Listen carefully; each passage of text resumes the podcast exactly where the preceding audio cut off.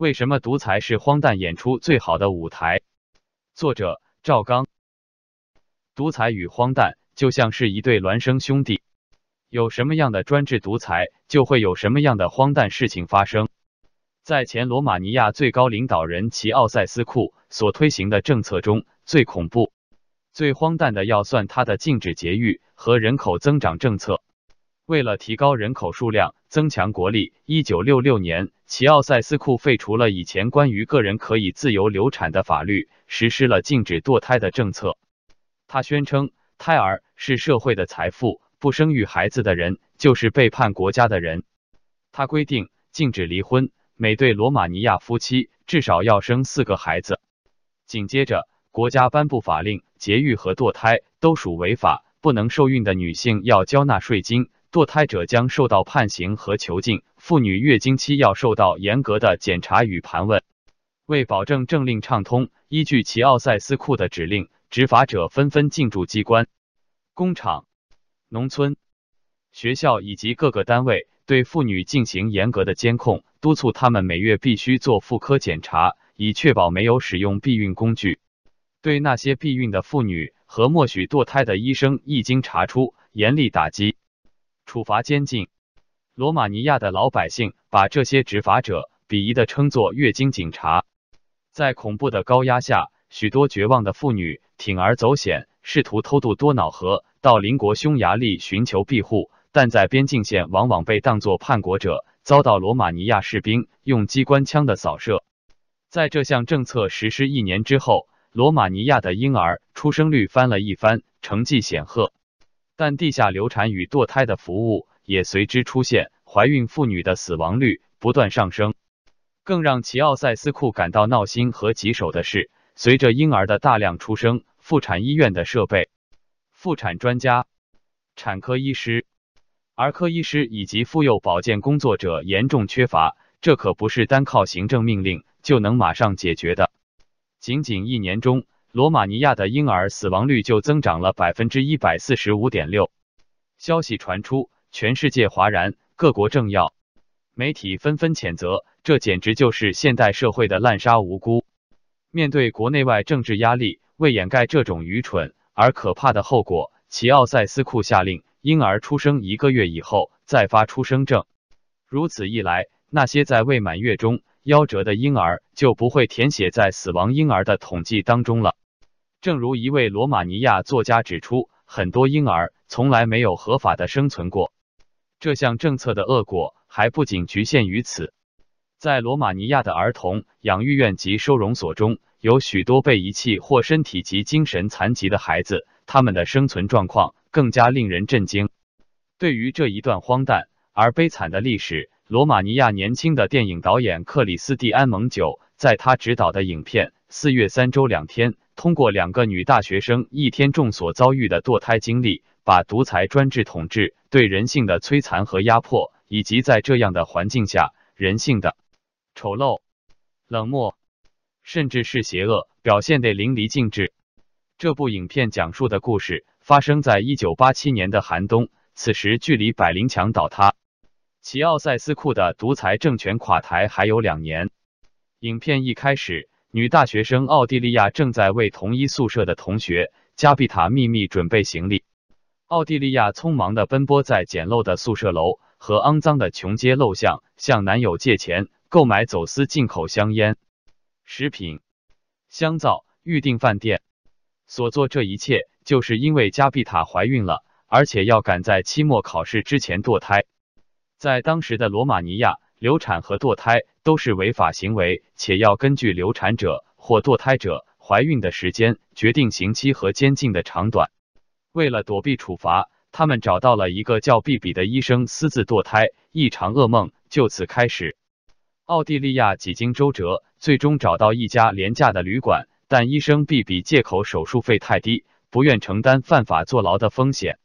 为了能使加比塔尽快手术。面对毕比医生任何错误都要付出代价的要挟，奥地利亚不得不承受羞辱，与毕比做爱。加比塔躲在门外，引泪而泣。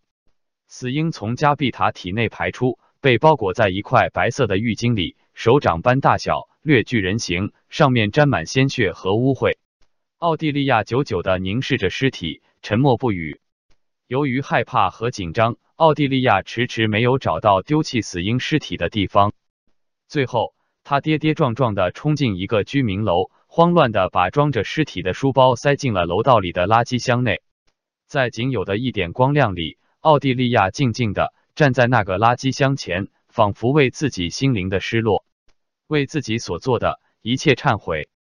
处理掉死婴的尸体，一切的恐惧与不安都结束了。两个女孩坐在旅馆的餐厅里，默默的等待他们的晚餐。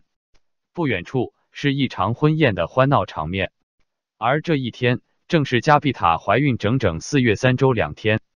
自一九六六年避孕与堕胎被齐奥塞斯库政权明令禁止以来，罗马尼亚人民便丧失了一种基本权利。当人们摆脱不了性爱的天性，为自己种下的爱情之果面临抉择时，他们所遇到竟是罪与非罪的选择。到底国家有没有权利操纵人伦意向？到底能不能强行为私生活立法？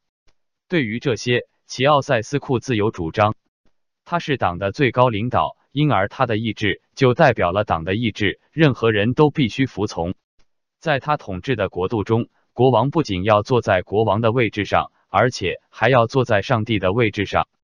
在《通往奴役之路》这本书中，哈耶克认为，坏事不一定是坏人干的，而往往是一些高尚的理想主义者干的，特别是那些极权主义暴行的原则是由一些可尊敬的和心地善良的学者们奠定基础的。自由常常在自由的名义下被取消，理性则是在把理性推到至高无上的地步被摧毁的。因此。一种合理的政治制度一定是适应人性的政治制度，而不是强迫改变人性的政治制度。如果一种政治制度是建立在改变人性的基础上，这样的政治制度不可避免的会带来暴力与恐怖。二十世纪八十年代初，齐奥塞斯库颁布了大罗马尼亚打字机法。根据该法，每一个罗马尼亚的公民、企业、事业机关、学校等单位。凡拥有打字机，必须要得到警方的许可，领取使用执照。要成为打字员，也必须照此办理，并且要将所打字的样品同时上报。如果打字机需要修理，其使用者及其打字机都需要更新执照。任何继承打字机的罗马尼亚人都必须将此上交政府当局，或寻求取得使用它的资格。如果不把打字机的键盘上交警方，即使损坏的打字机也不得私自处理，否则严加处罚。集权独裁统治不单是靠暴力来维持，而且也需要靠欺骗和谎言来维持。因此，打字机和打字员在统治者眼里就成了传播异端邪说的洪水猛兽，必须严加防范、严密控制。无论机器还是人都只能成为替独裁者歌功颂德的工具，绝不可作为民众揭露事实真相的武器。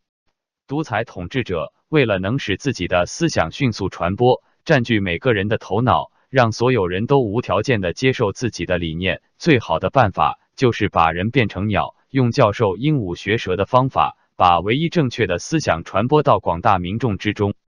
法国著名思想家帕斯卡有一段名言。人只不过是一根脆弱的芦苇，是自然界最脆弱的东西，但它是一根能思想的芦苇。作为人而言，全部尊严就在于思想。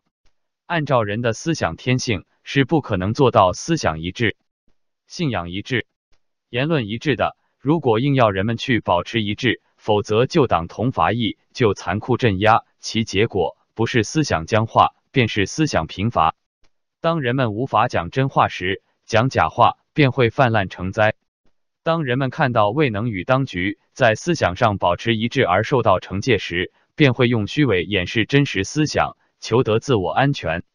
而当大家都成了双重性格的人，变成当人一面背后一套的两面派时，那些说真话者反而被视为异类，成为权势者打击迫害的对象，成为不正常的正常人。思想的自由。绝不仅仅是一种认识上的要求，本质上它是一种政治要求。思想自由的要求必然带来政治的民主诉求，而政治的民主则首先表现为言论上的自由。言论自由本身就是一种话语权，谁控制了言论，就等于控制了权力；垄断了言论，就等于垄断了权力。而言论自由在现代社会中突出的表现为新闻与出版的自由。当一个国家连打字机和打字员都要被警察看管时，思想自由和言论自由只能是一种奢望，政治民主也就是一句空谈。其实，无论是一个人、一个团体，还是一个组织、一个政党，甚至是一种宗教，都有其自己的信仰自由、自己的价值理念、自己的理想追求。在一个民主制度下，必然是一个多元化的社会，每一个人自然也就可以信奉某种主义、某种学说，甚至某种神知。这是思想自由的体现，也是一个正常社会所具备的基本的民主权利。如果一个执政党以国家的暴力机器做后盾，强制全体社会成员完全一致的信奉某种主义、某种学说、某种神知，并同其保持高度一致，那就不仅仅是一种偏执，而是一种暴政，更是一种疯狂。马克思主义的创始人之一恩格斯曾经说过：“我们不知道有任何一种权利能够强制那处于健康而清醒状态中的每一个人接受某种思想。”言论自由需要政治民主，只能由民主政体来保障，或者说，只有民主政体才能确切保障人的思想自由和言论自由的实现。反之，在专制政体下，这一切都只能成为纯粹的空谈。说到最后，再提几句鹦鹉学舌。齐奥塞斯库身边有个仆人养了一只鹦鹉，一天，秘密警察发现这只鹦鹉总是反复叨念。愚蠢的库尼，愚蠢的库尼，库尼何许人也？原来是齐奥塞斯库的儿子，辱骂太子，这孩了的，反了你了。于是秘密警察便拘捕了鹦鹉进行审讯，想挖出背后的阶级敌人。不料鹦鹉拒不回答是谁教了他这句话，最终鹦鹉窒息而亡，秘密因此也就带进了坟墓。秘密警察提审鹦鹉。人跟鸟较劲，这也算是对独裁下的荒诞的一种讽刺。